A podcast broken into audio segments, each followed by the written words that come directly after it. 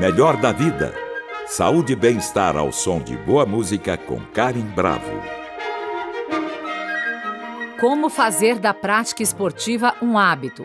O esporte faz bem para a mente e o corpo, e o que não faltam são motivos para entender que o ser humano precisa de movimento.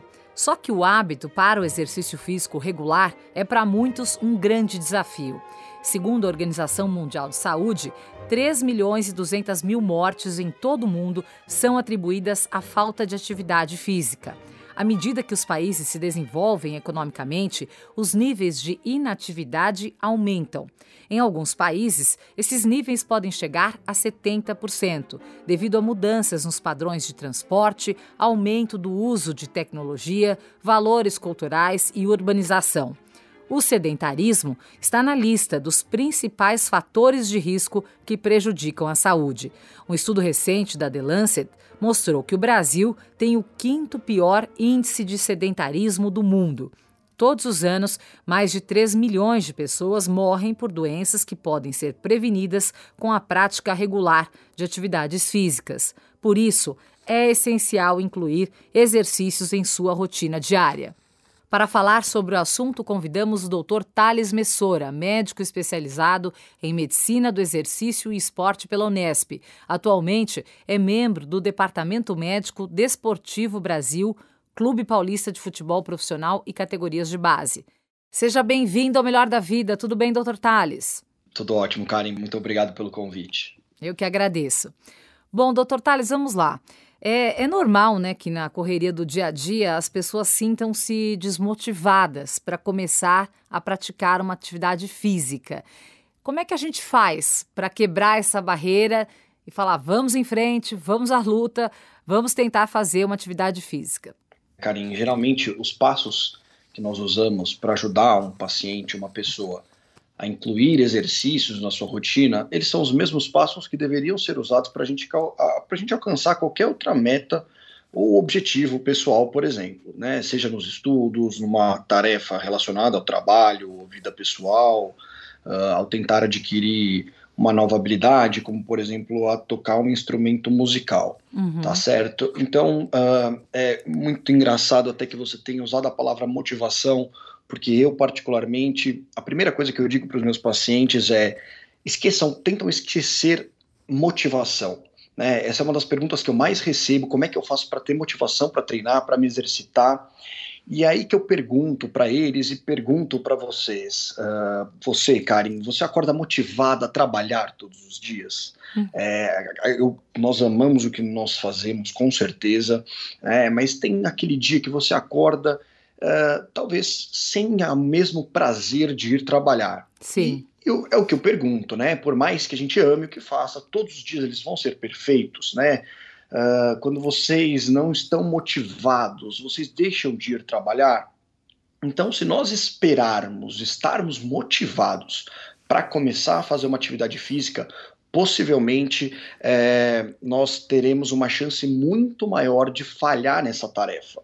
Tá? Porque uh, por mais que naquele dia a gente não acorde motivado, o ideal é que nós uh, permaneçamos uh, atrelados à nossa rotina e que nós, enfim, levantemos e cumpramos as nossas tarefas, uhum. né, que estariam programadas. Então, se naquele dia você uh, acordou motivado, maravilha, vá, dê um show, dê um show para si mesmo, né? Mas quando você não estiver, vá e faça o melhor que você puder fazer naquele dia. Quando nós temos um objetivo definido, né, nós temos um porquê, uhum. nós conseguimos ir em busca daquilo que, que nós estamos buscando, mesmo que estejamos cansados, desmotivados ou contra a nossa vontade. Sim. Existem algumas tarefas né, desagradáveis que a gente não gosta de fazer, uh, eventualmente lavar uma louça, limpar o banheiro, tirar o lixo para fora mas a vida nos cobra essas tarefas. Claro. Nós fazemos porque nós sabemos que elas, ter, elas têm que ser feitas, senão nós teremos problemas. E o, o, o nome que damos para isso é vida adulta, né? maturidade, uhum. enfim. Então eu tento atrelar muito a realização do exercício físico à necessidade, ao objetivo, né? Uhum. a, a, a uma ideologia. Então, isso ajuda muito, muito, muito os pacientes a entenderem o porquê deles estarem fazendo aquilo. Eu acho que esse, é, dentre vários passos, esse talvez seja um passo inicial. É, e não pode desistir, né, doutor? O negócio é você focar naquilo, por mais que seja duro. É, é, é eu, acho, eu chamo isso de hábito também. Acaba virando se tornando um hábito e depois para você chegar até aquela sensação de prazer que o exercício físico proporciona. A gente vai falar um pouquinho sobre isso é, ao longo dessa entrevista. Agora, Perfeito. tem uma pergunta que surge aí nesse início de, de conversa, que depois de tanto tempo confinados, né, o que, que a gente precisa fazer uhum. para retomar as atividades físicas de forma segura, retomar a rotina de atividades exige alguns cuidados, ainda mais quando você ficou por um período, às vezes, ali confinado, né? Como é que a gente retoma? Por onde a gente começa? O que, que a gente tem que fazer? Qual o exame para que a gente retome o exercício de maneira segura? A pandemia, a quarentena, né, principalmente, ela, é uma, ela foi uma realidade para para a imensa maioria de nós, tá? É, a primeira coisa que eu gosto de sempre frisar é, é exatamente isso. nós não somos os únicos que ficamos à mercê dessa situação de confinamento, tá? Então, é, muitas pessoas se sentiram culpadas por não terem conseguido realizar atividade física, né, exercícios físicos durante a pandemia e tá tudo bem, tá? A quarentena ela alterou e muito a vida de todos nós, então ter ficado sedentário neste período foi algo muito comum. Nós não podemos nos sentir culpados, pelo contrário.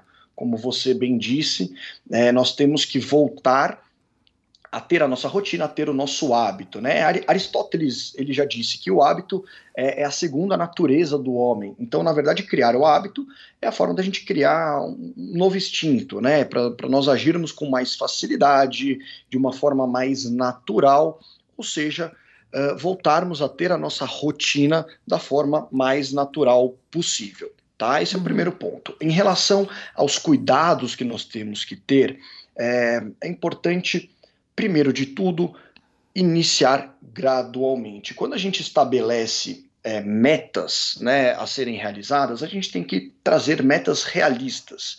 Então, para aquelas pessoas que já praticavam exercícios físicos antes da, do período de quarentena, a gente precisa entender que o retorno ele tem que ser gradual. Ele não pode ser o retorno na mesma intensidade que você estava acostumado a realizar uh, os seus exercícios, até porque uh, as adaptações físicas, né, elas uh, regridem. Assim como a gente consegue melhorar as nossas capacidades físicas, o tempo uh, parado, o tempo sedentário, ele faz com que as nossas capacidades físicas elas regridam. Então, uhum. é muito importante nós iniciarmos exercícios físicos de forma gradual. Se esses exercícios eles puderem ser orientados e supervisionados por um profissional de educação física, melhor ainda, tá? Sim. Porque vai ser o profissional capacitado por criar o que a gente chama de periodização, né? Ou seja, um planejamento de exercícios, cargas, quantidade necessária e adequada para o nosso condicionamento físico, enfim, para as diversas idades, uh, perfis e etc., de uma forma geral. Tá certo? É, falando de coronavírus especificamente, aqueles indivíduos que tiveram infecção pela Covid-19, principalmente aqueles que tiveram sintomas leves, moderados ou graves, Uh, o ideal é que esses indivíduos procurem pelo menos uma avaliação médica inicial. Uhum. Claro, se houver a possibilidade de um médico do esporte, uh, ou se não, do seu médico, enfim, de confiança, para que nós possamos avaliar se a infecção pela Covid-19 trouxe alguma alteração que precisa ser monitorizada antes do início dos exercícios físicos, Sim. tá certo? Mas de uma forma geral, para aqueles indivíduos que não tiveram problema, enfim, que não tiveram uh, uh, infecção pelo Covid-19, não tiveram nenhuma doença ou não têm contraindicações, que eles simplesmente tentem incluir novamente uh, as atividades, os exercícios físicos nos seus hábitos.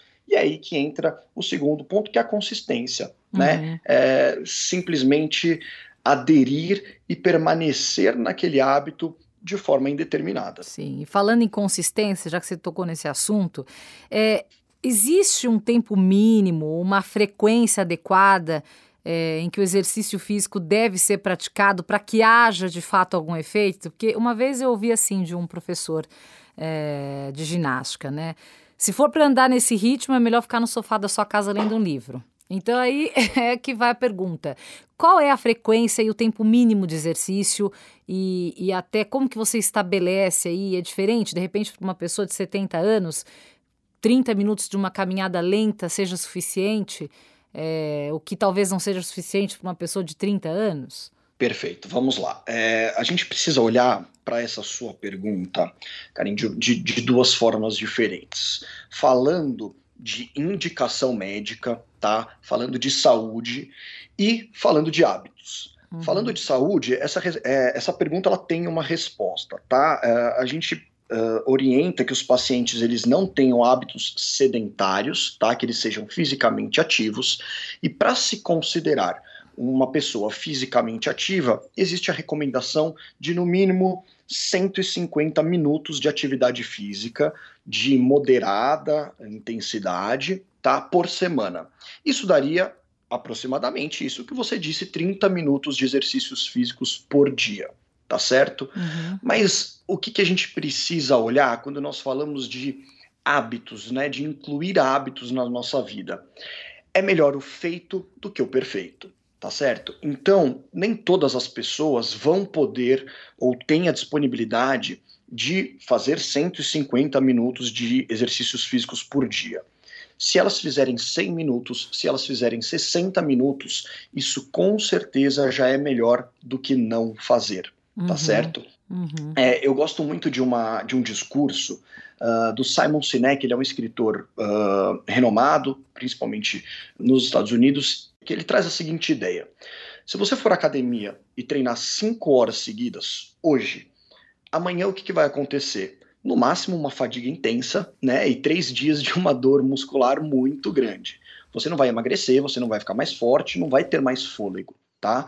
Para que isso aconteça, para que você melhore a sua, a, a, sua capacidade física, o seu condicionamento físico, você tem que treinar todos os dias, tá? Uhum. Porém, se você não conseguir treinar todos os dias e conseguir treinar 20 minutos por dia, que sejam duas, três vezes por semana, sem dúvida nenhuma, e nós temos estudos que reforçam isso, é, os benefícios que, essa, que essas atividades vão trazer para a sua saúde são melhores do que se você fosse um indivíduo sedentário. Sim. Então, de uma forma geral, a gente tem um, uma meta a ser traçada, tá? que são esses 150 minutos semanais, mas se eles não puderem ser cumpridos, que sejam cumpridos o mínimo que você possa fazer. Sim. Isso com certeza já te trará um benefício muito grande e já é um passo inicial, né? Já é um passo, na verdade, intermediário entre ser sedentário e atingir a meta recomendada. Então, Sim. sem dúvida nenhuma, é, que façamos aquilo que nós é, que esteja ao nosso alcance, né? Que nós consigamos fazer. Tá, vamos pegar um exemplo assim, né? Você falou em ser sedentário e o ideal são 150 minutos semanais de atividade física. Daí você encontra aquele indivíduo que fala assim: ah, não, mas eu limpei a casa, eu fui ao supermercado, eu cozinhei, eu fui à escola caminhando levar os filhos. É, esses movimentos que acontecem diariamente tornam a pessoa não sedentária, somando os minutos desses tipos de atividade fracionados durante o dia, essas pessoas estão fazendo um, bem ao corpo ou é outro tipo de exercício que torna a pessoa não sedentária? Essa é uma pergunta excelente, Karen, porque é uma pergunta conceitual tá? Uhum. Isso que uhum. você está me perguntando é a grande diferença entre o conceito de atividade física e exercício físico. Ou seja, existe uma diferença entre exercício físico e atividade física, certo? Existe, existe. E é, com certeza, se nós compararmos um indivíduo que trabalha diariamente sentado na mesa de um escritório, ele provavelmente é, teria uh, um, uma atividade muito mais sedentária do que um gari, por exemplo, que passa o dia de pé, se movimentando e se exercitando, tá? Uhum. E fazendo atividade física. Exercício físico, ele é uma atividade física. O que é atividade física? É qualquer movimento do corpo que gaste energia. Tá? Uhum. Então, falar seria um, uma atividade física, tá? Porque uh, gastaria um mínimo de energia, mas ainda assim gastaria porém não é considerado um exercício. O exercício Sim. é qualquer atividade que seja programada, tá certo? Ah. E qual é a principal diferença da atividade física para o exercício? O exercício ele traz benefícios não só físicos e metabólicos, mas também mentais. Tá? Uhum. O exercício físico ele é muito bom para a saúde mental por dois motivos. Primeiro, que na grande maioria das vezes esse exercício vai te trazer um bem-estar, uhum. né? Vai te trazer, uh, você vai se sentir bem fazendo aquela atividade. E o segundo grande ponto é que o, o exercício físico ele distrai as pessoas, tá certo? Então, atividade física laboral, ela é boa, ela é melhor do que uma atividade sedentária, mas ainda assim, quando nós pensamos em saúde, é, nós precisamos que o indivíduo ele tenha aquele momento é, só para ele. Uhum. Ele, ele, precisa separar aquele momento para fazer atividade. Sim. Isso faz uma grande diferença. Melhor da vida com Karim Bravo. Praticar esporte tem que ser um hábito. O convidado de hoje é Thales Messora, médico especialista em medicina do esporte e exercício, e nos dá todos os argumentos para tornar isso rotina. Os atletas de elite são os esportistas que sabem bem a diferença que esse hábito faz. E qual que é a diferença entre os exercícios aeróbios e anaeróbios? Os dois contribuem para melhorar a forma física ou não?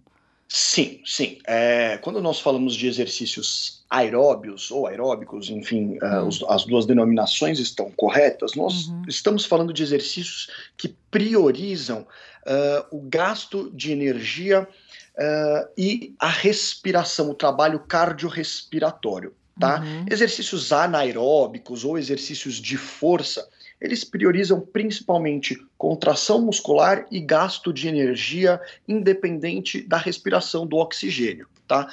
Independente da modalidade que você escolher, é, o que nos interessa é a prática de exercícios. Então, se você optar por fazer uma caminhada, uma corrida de rua, um, um ciclismo, né, um pedal, ou optar por fazer musculação, levantamento de pesos, indiferente da modalidade que você escolher, ambas vão contribuir uhum. para a sua saúde. É claro que em certas situações nós orientamos que o indivíduo faça um pouco mais de trabalho aeróbico ou um pouco mais de trabalho de força, mas de uma forma geral, se você puder combinar os exercícios seria, sem dúvida, pensando em saúde, a uhum. melhor das opções. Até mesmo porque, para a saúde cardiovascular, o exercício aeróbico ele traz muitos benefícios uhum. e para nossa funcionalidade, né, para realização de tarefas, subir escadas, levantar, descer da cama, levantar e descer do carro, subir na escada, os exercícios de força eles trazem também muitos benefícios. Então, de uma Sim. forma geral, o melhor dos mundos é a combinação dessas modalidades. Doutor Tales, é, um dos grandes benefícios do exercício físico é também aquela sensação de paz e tranquilidade que a pessoa experimenta depois de praticá-lo. De onde vem essa sensação? Olha, Karim, durante muito tempo a gente uh, atribuía a, a liberação, principalmente, de alguns neurotransmissores, né, principalmente da endorfina tá? Uhum. Hoje nós, uh, a ciência, né? Quando eu digo nós, uh, a ciência do exercício e do esporte, ela tem nos mostrado que esse bem-estar relacionado ao exercício, ele tem muito a ver com alguns receptores também uh, cerebrais, tá? Uhum. neuronais, chamados de endocannabinoides. São receptores específicos no nosso cérebro que durante o exercício físico, o nosso corpo, principalmente os nossos músculos, liberam algumas substâncias tá, uhum. que se ligam nesses receptores e trazem então essa sensação, esse benefício, esse prazer relacionado ao exercício.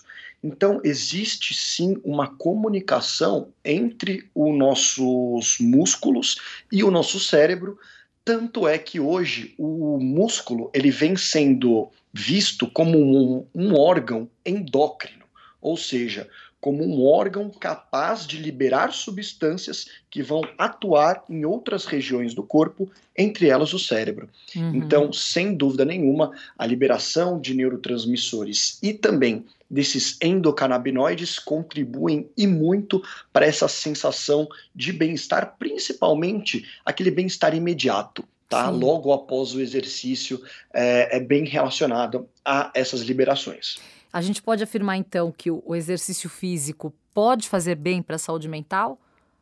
Ele não só pode, como existem evidências científicas fortíssimas para isso, inclusive para a saúde mental uh, imediata, tá? Quando a gente está falando de uh, ansiedade, de sintomas depressivos e até mesmo para problemas neurológicos, tá? Doenças como, por exemplo, a demência e o Alzheimer. Uhum. Existem evidências fortíssimas de que o exercício físico é, um dos é uma das principais ferramentas que nós temos na prevenção dessas doenças neurodegenerativas, como por exemplo o Alzheimer, que é uma doença que apesar de ter tratamento, né, este tratamento não evita uh, a progressão, ele, ele, ele desacelera a progressão da doença, uhum. mas não evita que ela aconteça. Tá? Então, em, o, a melhor ferramenta que nós temos hoje para isso, para essa prevenção, é sem dúvida nenhuma o exercício físico. Já que você tocou no, no ponto dessa doença do Alzheimer, né? Assim, eu, eu li numa entrevista achei bem bacana, trouxe aqui pra gente. É, um médico disse o seguinte: que o corpo humano é uma máquina criada para o movimento. Então, ao contrário das outras máquinas que se desgastam né, à medida que se movimentam, é, quanto mais solicitado for, melhor o corpo humano vai conseguir exercer suas funções de forma harmoniosa. E o Alzheimer a gente sabe que é uma doença que geralmente aparece é, nos idosos. Então, é, você, quanto, o corpo humano é isso mesmo, é uma máquina que quanto mais a gente movimenta ele, melhor ele funciona, ou ele não vai perdendo é, as habilidades é, ao longo do tempo? Como é que funciona isso? Não, sem dúvida nenhuma, é, a sua colocação é perfeita, Karen. O corpo humano, ele foi. Nós, nós somos geneticamente programados para nos exercitarmos. Né? Se nós pensarmos que a nossa genética ela não mudou desde o período pré-histórico, ou seja, aquilo que nós conhecemos como o homem das cavernas, né? E o ser humano atual possuem a mesma genética. E para a nossa sobrevivência naquele ambiente hostil, nós tínhamos que uh, ser fisicamente ativos, tá uhum. certo? E nós tínhamos que ter habilidades físicas para poder ir atrás dos nossos alimentos e manter é, a, a, a, e manter a nossa vida, né, e nos protegermos. Uhum. Tá? Então, nós somos literalmente programados ainda geneticamente para sermos fisicamente ativos e não sedentários. Existia na década de 60 e 70 uma ideia de que talvez o nosso coração tivesse um número limitado de batidas durante a nossa vida, uhum. tá? E que se nós fizéssemos exercício físico, a gente aumentaria, a gente gastaria esses batimentos mais rápido, mas isso é uma grande falácia, tá? Uhum. Isso foi desmentido e hoje nós vemos que os uh, praticantes de exercícios físicos eles têm uma longevidade muito maior do que indivíduos sedentários, ou seja, independente de você gastar muita energia durante os exercícios, uh, do exercício gastar energia, de você ficar cansado, as repercussões que esses exercícios trazem para o nosso corpo e as adaptações que o nosso, que o nosso corpo sofre é, frente a esse exercício feito de forma crônica, ou seja, de forma constante, eles são muito benéficos e eles, por outro lado, trazem essa ambientalização, essa possibilidade de nós uhum. termos uma longevidade ainda maior, né? E isso com certeza é um dos fatores mais importantes para que a gente possa viver aí 80, 90, 100, até mais do que 100 anos. Melhor da vida com Karim Bravo. O convidado de hoje é Thales Messora, médico especialista em medicina do esporte e exercício. Agora, colocando, por exemplo, é, vamos falar um pouquinho para as pessoas mais velhas, né? Claro. Às vezes a gente tem aquele indivíduo que começa a treinar ali na adolescência, é, treina bastante intensamente ao longo da juventude, e aí ele chega ali aos 60, 65 anos e fala assim: ah, agora quer saber? Cansei, já treinei a vida inteira, agora eu não quero mais saber dessa história de exercício físico. E eu gostaria de a gente frisar aqui e queria te perguntar qual a importância uhum. dos exercícios na velhice, que tipo de benefício traz né, manter a atividade física no decorrer de toda a vida, especialmente depois dos 60 anos. Perfeito. É, a, até para complementar, Karen, eu acho que independente do indivíduo ele ter começado já a realizar exercícios na adolescência ou não, ou ele ter sido um indivíduo sedentário aí durante muitos anos e de repente, aos 50, 60, 70, 80 anos, ele decidir que, ah, ou ele entender, por exemplo, que esses, esses exercícios seriam benéficos para ele, ele decidir iniciar, independente do momento, o exercício físico ele tem a capacidade de trazer benefícios, tá? Então, independente do momento em que ele seja iniciado. Mas respondendo à sua pergunta, esses benefícios eles vêm principalmente uh, através da função muscular. A, muscu a, nossa musculatura, Karim, ela é um tecido que nós chamamos de tecido nobre. Ele é um tecido muito caro de ser mantido pelo nosso corpo. Por quê? Porque demanda energia, demanda estímulos. Uhum. Então, para nós mantermos massa muscular, nós precisamos usar essa massa muscular, usar esses músculos e nutrir estes músculos adequadamente. Agora, e só, porque... só para a gente não perder, uma, é, uma coisa que eu tenho curiosidade de saber com relação claro. aos, a músculos, tá? Os músculos. Os músculos continuam respondendo com hipertrofia independentemente da idade que a pessoa tenha? Continuam. É claro que com o decorrer da idade, é, nós temos uma maior dificuldade de ganhar massa muscular, principalmente a partir dos 45, 50 anos, tá? Uhum. A gente tem uma perda progressiva de massa muscular. Desde os a partir dos 30 anos a gente já começa a ter um, um decaimento, tá certo? Mas esse decaimento ele acaba sendo mais acentuado depois dos 45, 50 anos de idade. Porém, independente da fase, eles ainda respondem a estímulos, uhum. mesmo que com maior dificuldade. Né? Um uhum. indivíduo de 20 anos ganha massa muscular muito mais facilmente do que um indivíduo de 70, 80 anos. Porém, isso não quer dizer que é uma tarefa impossível, pelo contrário. Né? Nós vemos é, nos programas de atividade física ao idoso que esses idosos eles respondem sim e eles têm muitas vezes crescimento, até por mais que singelo, de massa muscular. Uhum. Só que uhum. mais importante do que o crescimento da massa muscular, Karim, é, o, é, é a melhora da função.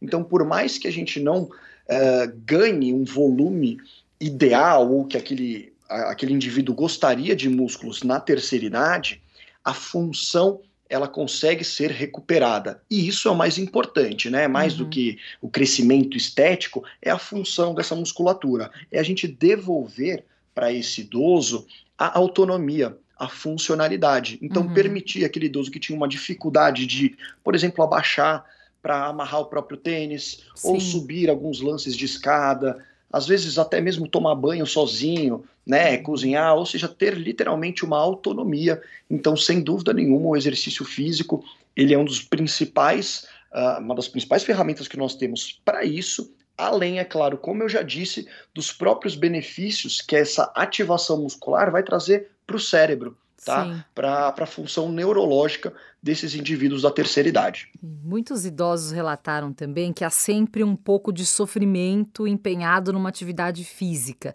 Não é possível, doutor, encontrar somente prazer na prática de exercícios físicos ou para fazer o efeito que ele tem que fazer, ele acaba gerando algum estresse, né, ou algum desprazer? Não, é, é possível, Carinha. É, eu costumo particularmente, uh, encarar essa questão do sofrimento relacionado ao exercício físico muito mais como uma questão de é, falta de costume do que realmente o sofrimento físico. Até mesmo porque, é, e esse é um dos grandes pontos que mostram a importância de se ter um profissional da educação física, por exemplo, por trás da prescrição dos exercícios físicos, o exercício físico ele não precisa ser duro, ser desgastante ou ser uh, doloroso para funcionar. né? Muito pelo contrário, existia-se muito aquela cultura é, dos anos 70, dos anos 80 de no pain, no gain, né? Principalmente, ou seja, sem dor, sem ganhos, tá? Principalmente entre uh, as pessoas que eram praticantes de musculação, só que hoje em dia, nós da ciência do esporte, a gente está olhando isso para uma, é, uma forma muito diferente. Ou seja, uhum. o exercício ele não tem que ser doloroso para que ele funcione. Ele precisa ser bem prescrito, uhum. ele precisa ter uma estratégia de, de montagem, ele precisa ter uma harmonização. Sim. E, claro, o profissional que estuda, que faz um curso superior para isso, é o profissional de educação física. Ou seja, ele não precisa ser doloroso, e se a gente tiver um bom profissional por trás, é, a gente consegue, inclusive, fazer com que esse exercício ele seja lúdico, né? ele seja prazeroso, ele seja divertido. Então, existem diversas formas, a gente precisa achar aquela que melhor encaixa para os desejos e para a rotina de cada um. Gosto, né? E você falou em rotina, outra outra pergunta importante: existe algum horário do dia que a atividade física seja mais benéfica ou não? Isso depende de pessoa para pessoa.